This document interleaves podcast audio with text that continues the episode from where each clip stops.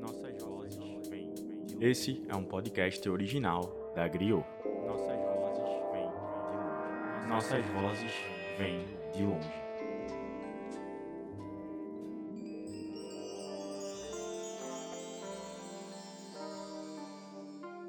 É engraçado ouvir que o Brasil é um país diverso. É engraçado porque quando a gente para para observar as figuras que estão no poder do nosso país, todas elas, em grande maioria pelo menos, têm a mesma feição, sabe? As instituições brasileiras, em seus três poderes, seja em âmbito federal, estadual ou municipal, são brancas. Mesmo que a gente esteja num país em que mais de 57% da sua população se considera negra. Para você ter uma ideia, na última eleição federal e estadual que tivemos em 2018, apenas 3% dos eleitos foram negros no Brasil inteiro. Na Câmara dos Deputados, negros representam pouco mais de 20% das cadeiras. Sendo assim, fica até difícil imaginar como defender uma agenda nacional para a população negra se não nos estamos fazendo presentes, nem de forma minimamente aceitável. A ciência política tenta explicar o sucesso eleitoral há décadas, e a forma mais comum de se fazer isto é olhar os recursos, o dinheiro. Esses recursos associados à campanha aumentam e turbinam os candidatos, e isso, inclusive, nos ajuda a entender como o tal centrão tem tanta gente à sua disposição. Tantos deputados desses partidos fisiológicos de centro e centro-direita conseguem cadeiras no Congresso. Geralmente, eles são homens brancos com bastante dinheiro e isso explica onde eles estão. Dentro do processo de distribuição de dinheiro público, o fundo partidário, o qual a gente já falou sobre lá no episódio 7 do nosso podcast, é fundamental para impulsionar candidaturas dentro dos partidos e assim tentar equilibrar essa questão. Já que os candidatos da elite recebem dinheiro de meios privados há anos, o fundão, em tese pelo menos, ajudaria a tornar a disputa mais igual. Porém, essa não é a realidade. O dinheiro ele é mal distribuído e dentro dos partidos se repete o que ocorre em todo canto. Homens brancos no comando e esses homens decidem para quem vai o dinheiro e geralmente o dinheiro vai para os homens brancos. Esse ciclo vicioso começou a ser rompido nos últimos anos, primeiro de forma cultural, ideológica talvez, quando a gente discute o assunto e, em seguida, através de intervenções, legislações e resoluções jurídicas. É sobre a mais recente dessas resoluções que a gente vai discutir hoje. Meu nome é Caio Santos e no podcast Política é Massa de hoje nós vamos discutir a decisão do STF, que aconteceu lá no segundo semestre do ano passado. Essa decisão possibilita a distribuição proporcional do fundo partidário e do tempo de rádio e TV entre candidatos negros e brancos dentro dos partidos. Esse mecanismo é um primeiro passo para, pelo menos, o jogo ser jogado com a mesma bola e no mesmo campo. Eu acho que já deu, do nosso lado, jogar sem goleiro, enquanto eles jogam com 22 jogadores. Depois da vinheta, vamos entrar nesse assunto. A gente volta já. É uma mentira da Receita Federal. É uma mentira da Receita Federal.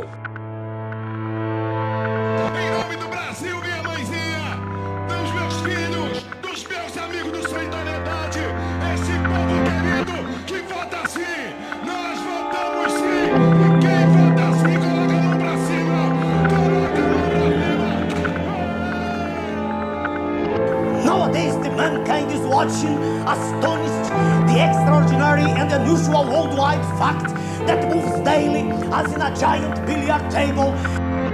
Glória a Deus. Glória a Deus. A bandeira nacional coloca ordem e progresso. Nunca tivemos ordem nem pro- progresso no país. boa parte da culpa é dos senhores que aqui estão. Não tem saúde, não tem educação, não tem infraestrutura, não tem saneamento. Que fazer? Principalmente na área da saúde. Que Deus tenha misericórdia dessa nação.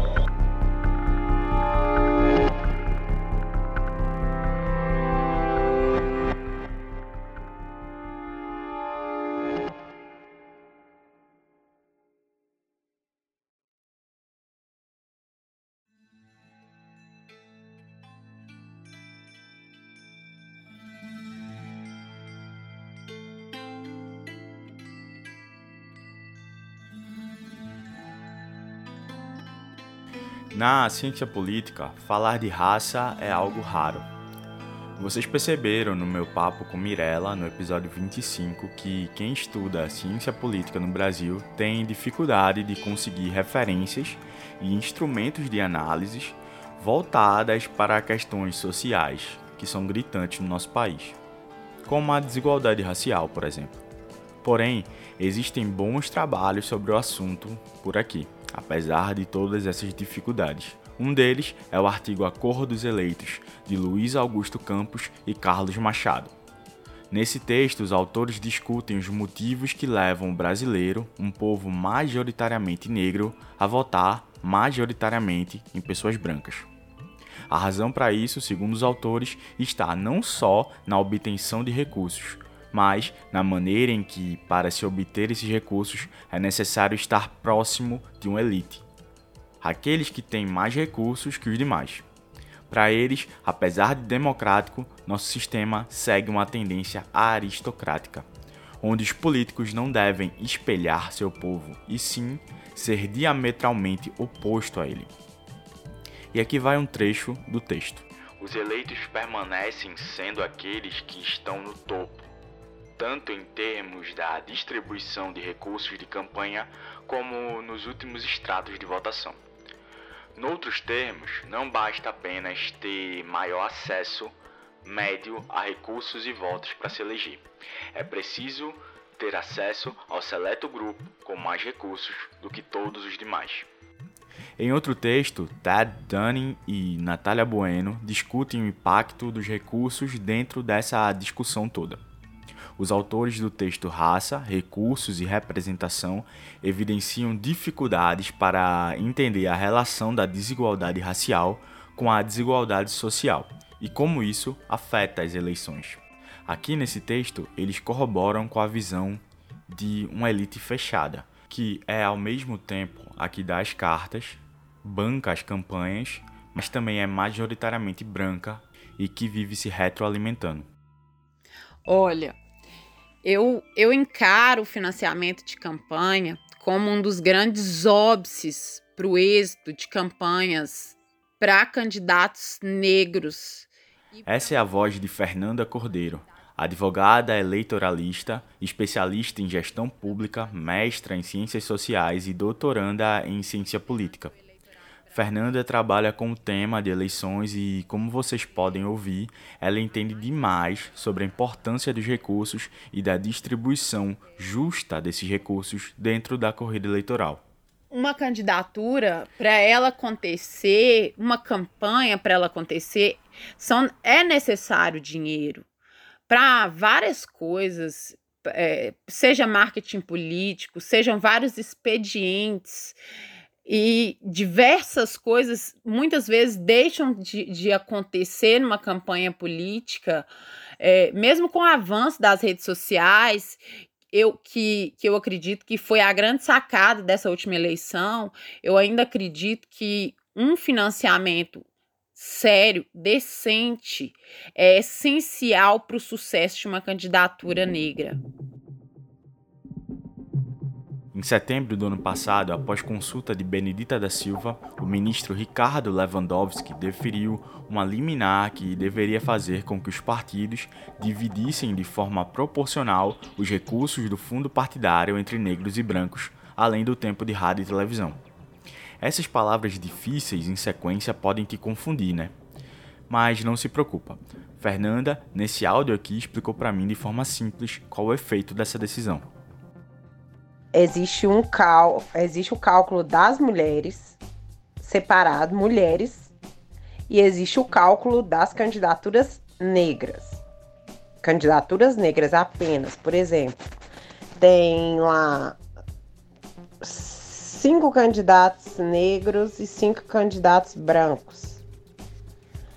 Vai ser dividida toda a cota de 100%, 50% para as candidaturas negras e 50% para os outros cinco candidatos brancos. Sendo assim, os partidos passam a ter que dividir a grana que eles recebem do fundo partidário, recurso público, tá? Vale ressaltar sempre, de uma maneira justa e mais próxima da igualdade.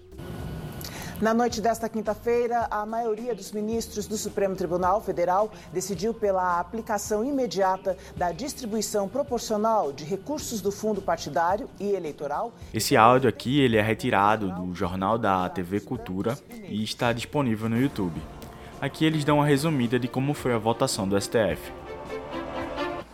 A decisão, aceita no fim de agosto pelo TSE, valeria somente para as eleições de 2022. Mas o ministro Ricardo Lewandowski, relator do caso, aceitou o pedido feito pelo PSOL e levou a votação ao plenário. Cinco ministros seguiram o voto do relator e formaram maioria. Luiz Roberto Barroso, Edson Fachin, Alexandre de Moraes, Carmen Lúcia e Rosa Weber. Os demais ministros têm prazo até hoje para votar. Se nenhum deles pedir vistas ao processo, o que prorrogaria a decisão por tempo indeterminado, pelo resultado parcial, passa a valer nesta eleição que os partidos devem repartir as verbas eleitorais entre homens e mulheres e, a partir dessa divisão, aplicar a proporcionalidade entre candidatos e candidatas negros e brancos. Essa movimentação do STF só ocorreu por causa da pressão pública do movimento negro e da força que a discussão racial tomou no ano passado. Com a pressão dos, do, do próprio movimento negro, a articulação do, do Vidas Negras Importam, é, foi bastante importante. Fernanda aqui comenta um pouco de como se deu o processo para a decisão do STF e o impacto do movimento negro e do debate antirracista para essa resolução acontecer.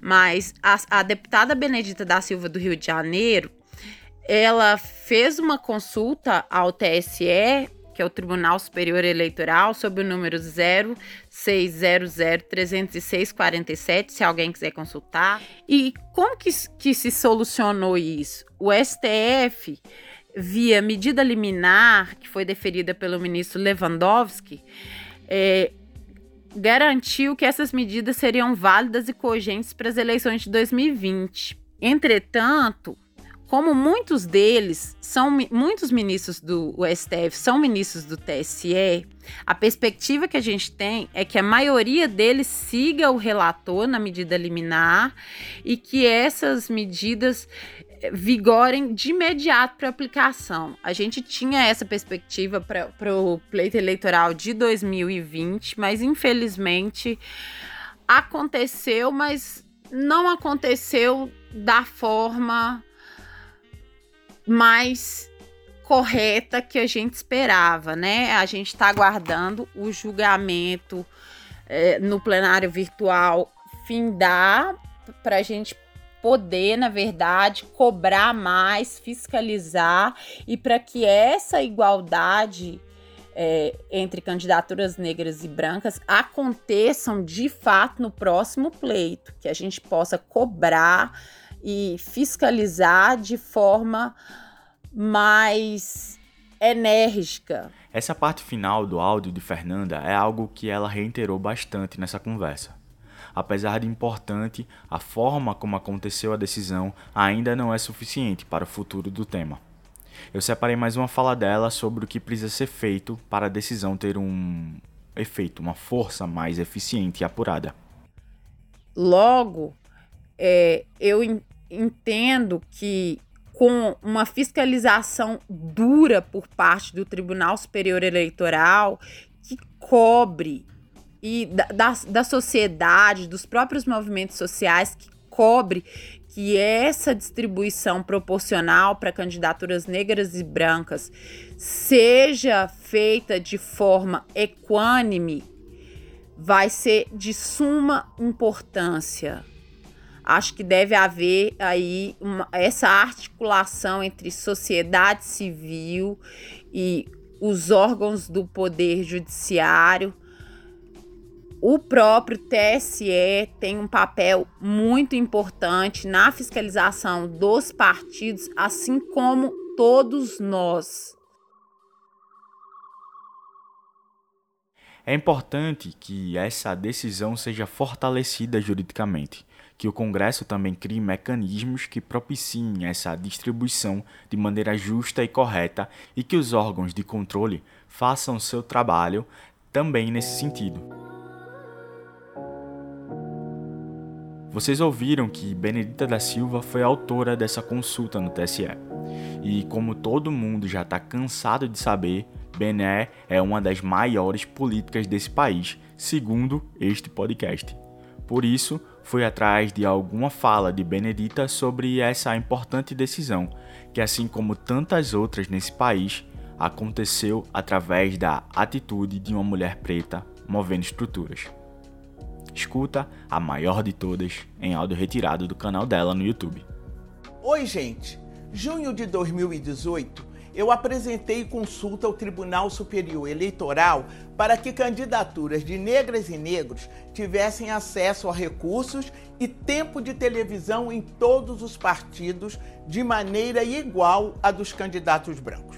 Agosto de 2020, o TSE aprovou esta consulta e decidiu que ela começasse a valer na eleição de 2022, o que já foi uma grande conquista.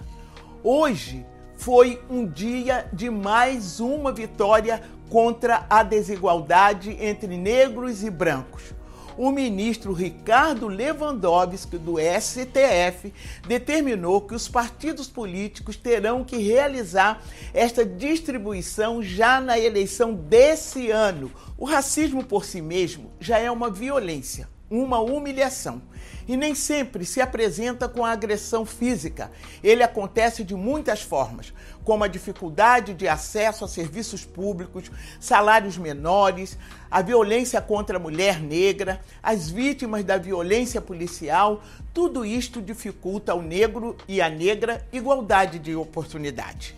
E isto também acontece na política. Somos maioria na população brasileira, 56%, mas menos de 20% do Congresso Nacional.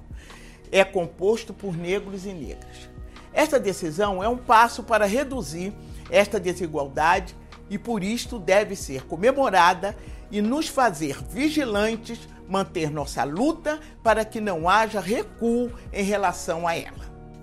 A consciência racial do povo brasileiro é algo que evolui e caminha mesmo que a passos lentos de formigas sem vontade, para um futuro melhor.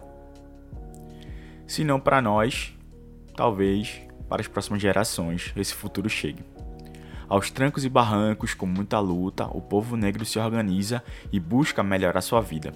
Algo que eu sempre falo e continuarei falando por aqui.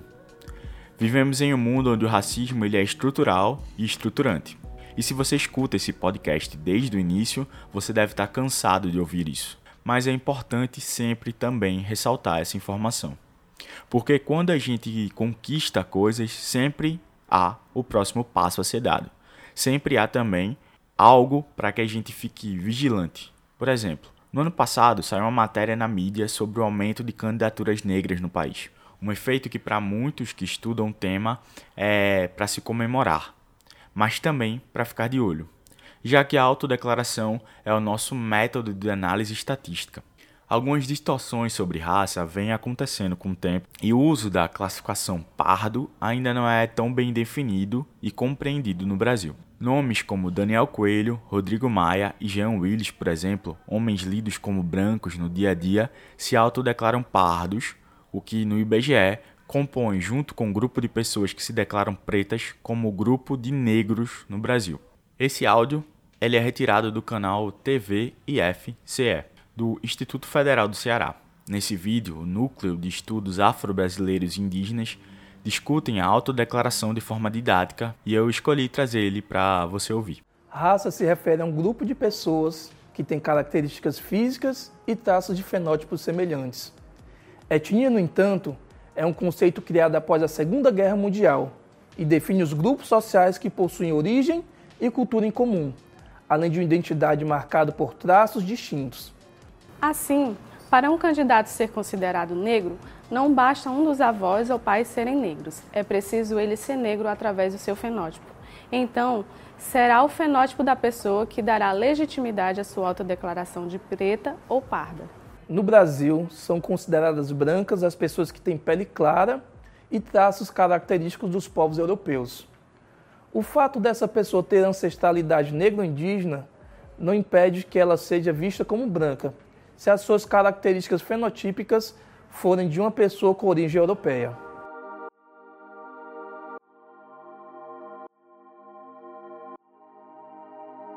Na eleição municipal do ano passado, houve um aumento de candidatos negros eleitos. Ao todo, segundo o site do TSE, 40% dos candidatos negros se elegeram, sendo 1.730 prefeitos.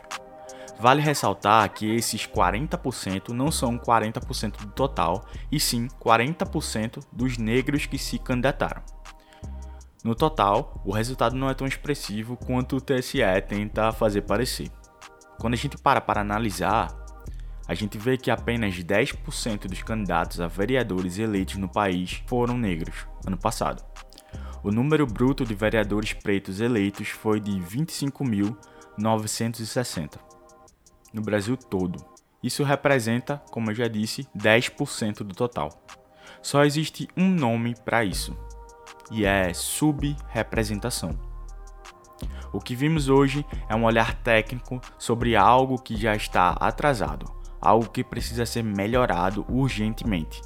Olhando esses números e a nossa realidade como grupo social, em que somos menos ricos, menos empregados, com menos acesso à saúde, somos os que vivem menos, os que menos se elegem ou ocupam cargos no judiciário, entre tantas outras coisas, como não ter acesso à educação de qualidade, saneamento básico, água. É difícil aceitar de bom grado discursos rasos sobre sermos todos iguais. A verdade é que nunca fomos tratados como iguais e continuamos precisando lutar para que o básico seja feito. O Brasil não é o país da democracia racial. O Brasil é o país da desigualdade racial, em todos os âmbitos. Porém, como eu sempre digo, a cada novo passo a gente se fortalece. E quando a gente anda para frente, não tem possibilidade de se fazer o caminho de volta.